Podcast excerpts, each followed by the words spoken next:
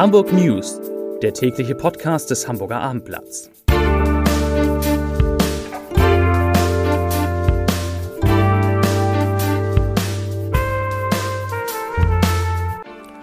Herzlich willkommen in einer neuen Podcastwoche mit dem Hamburger Abendblatt. Mein Name ist Lars Heider und heute geht es um die Corona-Zahlen, die den fünften Werktag in Folge unter dem wichtigen Wert von 100 bleiben. Weitere Themen, die Einzelhändler in Hamburg sind von den Öffnungsplänen des Senats enttäuscht. Moja nimmt den Dienst wieder auf und Horst Rubisch feiert heute Abend Premiere als HSV-Trainer. Dazu gleich mehr. Zunächst aber wie immer die Top 3, die drei meistgelesenen Themen und Texte auf abendblatt.de. Auf Platz 3 Handeln entsetzt über neue Regeln für Hamburg. Auf Platz 2 UKE Durchbruch bei Vorhersage schwerer Corona-Verläufe. Und auf Platz 1 Inzidenz weiter unter 100. Hamburg löst die Corona-Notbremse. Das waren die Top 3 auf abendblatt.de.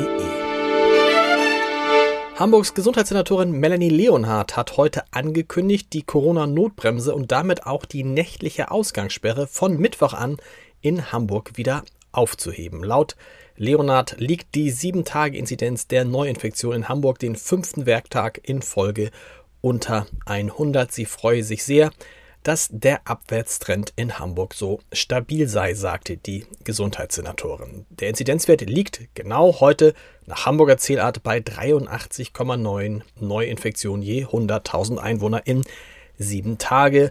Neu gemeldet wurden heute 192 Corona-Fälle. Das waren fast genauso viele wie am Montag vor einer Woche. Eine noch erfreulichere Zahl. In der vergangenen Woche wurden in Hamburg 96.495 Corona-Impfungen verabreicht. Das teilte die Kassenärztliche Vereinigung Hamburg heute mit. 60 Prozent der Impfungen wurden im Impfzentrum durchgeführt, die übrigen in den Hamburger Arztpraxen. Man habe allein am Wochenende eine Kleinstadt geimpft, sagte Gerhard Lange-Manchott, einer der ärztlichen Leiter des Impfzentrums dazu beigetragen, das muss man aber auch sagen, hat, fälsch, hat, hat, haben auch fälschlicherweise versendete Erinnerungsmails, die dazu führten, dass sich am Sonnabend lange Schlangen vor dem Impfzentrum in den Messerhallen bildeten. Warum die E-Mails herausgegangen sind, das muss noch geklärt werden. Wissenschaftler des Universitätsklinikums Eppendorf haben in Zusammenarbeit mit Forschern der Uniklinik Aachen zwei sogenannte Biomarker identifiziert, mit deren Hilfe frühzeitig die Schwere einer Corona-Erkrankung festgestellt werden kann. Diese werden dafür aus dem Blut der Patienten gewonnen. Bisher war es anhand der Laborwerte nur eingeschränkt möglich, schon bei der Aufnahme in die Klinik die Art des Verlaufs und die Höhe des Sterblichkeitsrisikos vorherzusehen. Das sei nun mit hoher Zuverlässigkeit möglich, heißt es. Eine große Studie soll die Ergebnisse der Pilotstudie nun bestätigen. Die Lockerungen, die jetzt in Hamburg angekündigt sind in Sachen Corona, sind aus Sicht der Wirtschaft nicht weitgehend genug. Die hat sich enttäuscht über die Öffnungsschritte des Senats im Corona-Lockdown gezeigt und vor weiteren Firmenplanen gewarnt. Ich zitiere da den Präses der Handelskammer Norbert Aus. Er sagt, die aktuelle Infektionsdynamik und das Infektionsschutzgesetz hätten für Hamburg umfangreichere Öffnungen zugelassen. Hamburgs Wirtschaft, gerade in den stark gebeutelten Branchen wie Gastronomie, Einzelhandel oder Tourismus, hätte diese Öffnungsperspektive früher gebraucht, zumal die Öffnungen in unseren Nachbarländern so zusätzliche Mobilität erzeugen. Zitat Ende.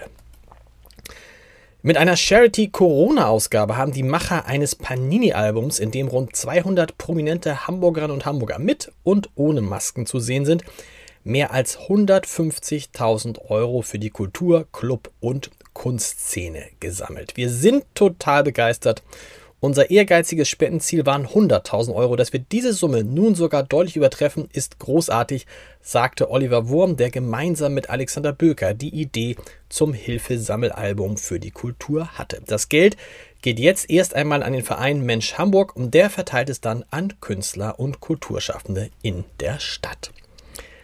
Seit Weihnachten sind die in Goldschwarz gehaltenen Moja-Busse weitgehend aus dem Hamburger Straßenbild verschwunden, doch das soll sich nun wieder ändern. Am 1. Juni werde man den regulären Dienst in Hamburg wieder aufnehmen. Das hat der Sammeltaxianbieter heute mitgeteilt.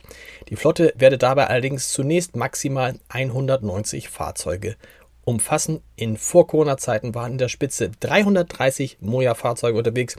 Genehmigt sind sogar bis zu 500. Und das ändert sich auch.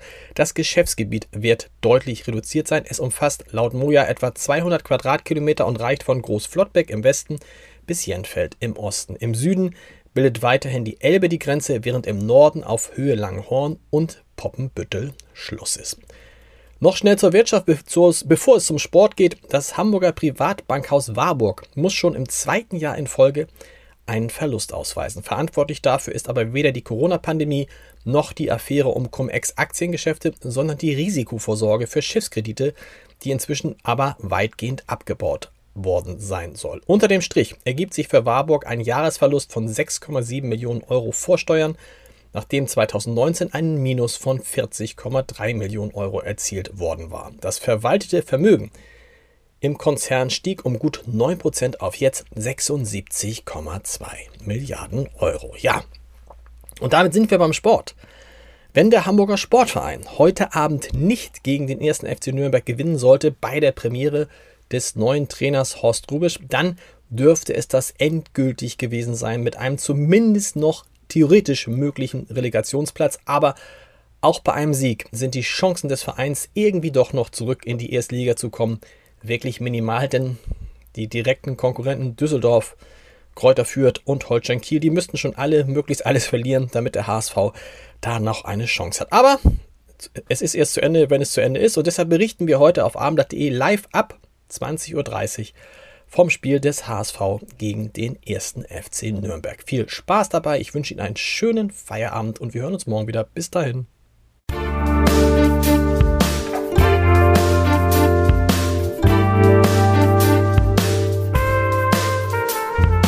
Weitere Podcasts vom Hamburger Abendblatt finden Sie auf abendblatt.de slash podcast.